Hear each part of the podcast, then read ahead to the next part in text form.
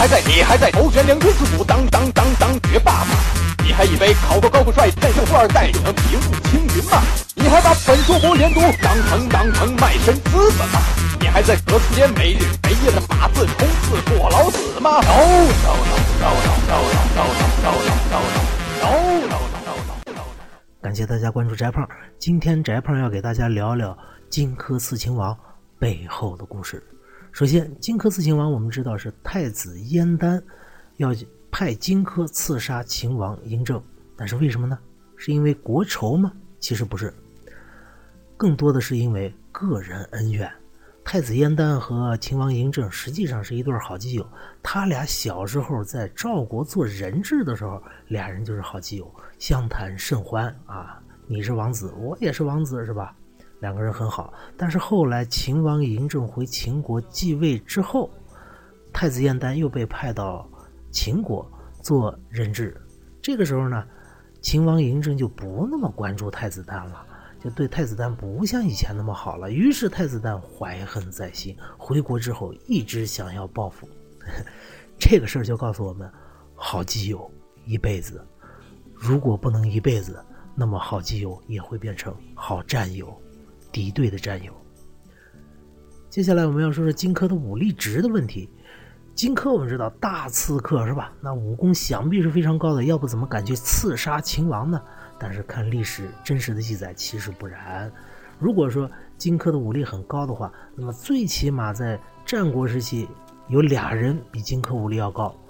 哎，这个人一个是葛聂，另一个是鲁居剑。根据历史记载。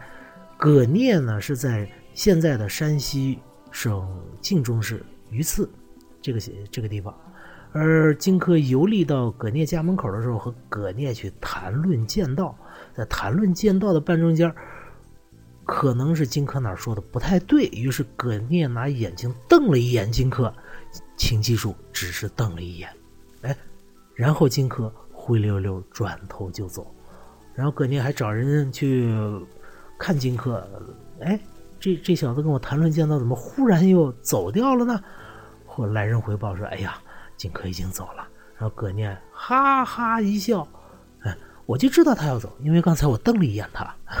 这是第一个葛念，第二个人叫鲁居荐。传说荆轲有一回和鲁居荐俩人去玩游戏，注意啊，玩游戏，然后争论这游戏的输赢。鲁居荐呵斥了荆轲，呵斥了一句以后，荆轲。默默地走开了，所以由此我们推测啊，葛聂和鲁居荐这俩人肯定比荆轲厉害，否则荆轲不会灰溜溜走。你想，荆轲也是一代大侠，一代剑师啊，是吧？能这么没面子吗？另外呢，还有一个事儿就是，我们知道荆轲在刺杀秦王之前，不是想自己和秦舞阳俩人去的，应该是第三个人，但是他一直等不到这个人。等的半中间，太子燕丹急了，才去催促荆轲，于是荆轲才出发的。那么他等的是谁呢？很多人后来就推测，是不是葛聂或者鲁居荐呢？如果鲁居荐或者葛聂等的这位人到了，是不是历史又会改写呢？这个事儿告诉我们什么呢？这个事儿告诉我们要有等待的耐心。接下来我们要说一个酱油重，就是荆轲刺秦王里边最著名的酱油重，谁呢？夏无惧，我们知道荆轲刺秦王刺杀过程中，这个其他大臣都没招，因为手里没兵器，就夏无惧一御医拿着自己手里边提的药囊去丢荆轲。你想，一大夫他那药囊能有多重？是不是？即便砸着荆轲也无所谓啊。但是这个荆轲失败以后，秦王大大的赏赐了夏无惧，说你们都没招，哎，夏无惧有办法，这个。他拿药囊丢荆轲了，于是给了夏无惧两百两金子，而且后来夏无惧在秦国的宫廷里边混得很好啊。秦王死了以后，夏无惧还给这个秦二世胡亥还看过病啊。这个事情告诉我们，有付出必有回报，是不是？接下来我们还要再说一下荆轲刺秦王里边两个人的下场，但是这两个人的下场让翟胖非常感怀。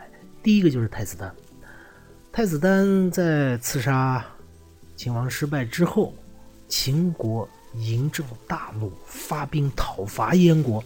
然后太子丹纠集了燕国的精锐兵力和秦将王翦，就讨伐燕国的人打了起来，结果不敌。你想他一太子是吧？王翦什么人物？战国时期末期的战神级的人物是吧？于是这个被打败了，很正常是吧？然后太子丹呢就跑到了东北那旮瘩藏了起来，哎，然后秦兵就找不到太子丹了。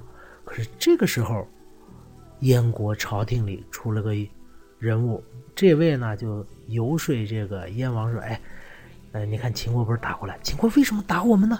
是因为太子丹派荆轲去刺杀秦王啊，所以秦国打我们，实际上。”就想出口气儿，哎，您把太子丹送给一秦王不就得了吗？于是秦王就昏庸到这个地步啊，派人把太子丹杀掉，想要把太子丹去交给秦王。哪知道五年之后，燕国被灭。这告诉我们一个事情：不怕神一样的敌人，就怕猪一样的队友。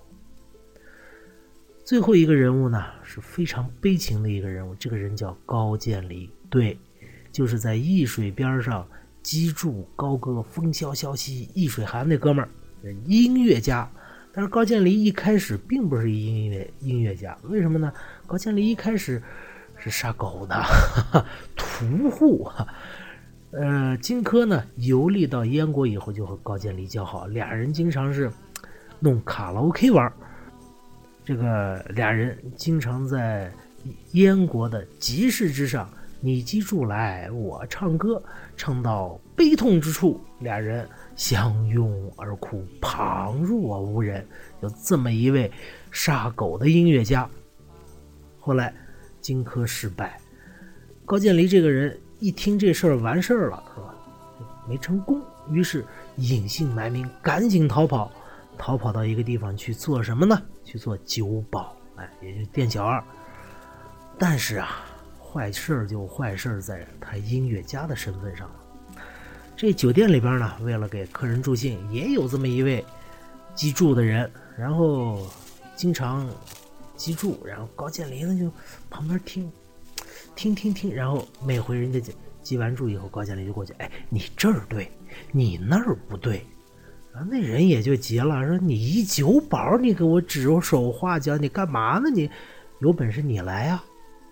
高渐离就受不了这个激将法，于是高渐离回去穿上自己带过来的衣冠，拿出自己的柱，长得像古琴一样的一个乐器啊，拿出自己柱，当当当一击，哎呀，听的人无不落泪。这是好事吗？是好事，但也是坏事。结果高渐离善于击筑这个事儿一来二去，就传到了秦王嬴政耳朵里。秦王嬴政这个时候已经是秦始皇了啊，统一六国了。一听，哎，高渐离在这儿呢，我正抓你呢，小子，你和荆轲那刺客关系那么好，是吧？一下子就把高渐离抓住了。抓住之后一看，高渐离是音乐家，秦王啊，就说：“哎，这样我。”看你是音乐家，我不杀你，但是死罪可免，活罪不饶。于是派人将高渐离的双眼用马粪熏瞎，然后和高渐离说：“你每天给我来击筑。”您想啊，本来这是仇敌，秦王这招太阴毒了，让你让你的仇人每天用他的记忆来愉悦你。这个心理有点变态了，是吧？杀人不过头点地嘛。于是高渐离忍辱负重，哎，那记住就记住吧。大家都说好。然后有一天，高渐离虽然瞎了啊，但耳朵很灵，就趁着秦王嬴政不注意，就拿他的柱这个乐器去砸秦王。那您想，嬴政那什么样的人物是吧？荆轲都刺不死的人，能被你？音乐家的古琴给砸中吗？当然没砸中。但这件事发生发生了以后，秦王下令杀高渐离，最后殒命于此。这是一种悲哀，还是一种解脱呢？这件事情告诉我们：音乐家会武术，谁都能挡得住。好，这就是今天的翟胖说课。再见。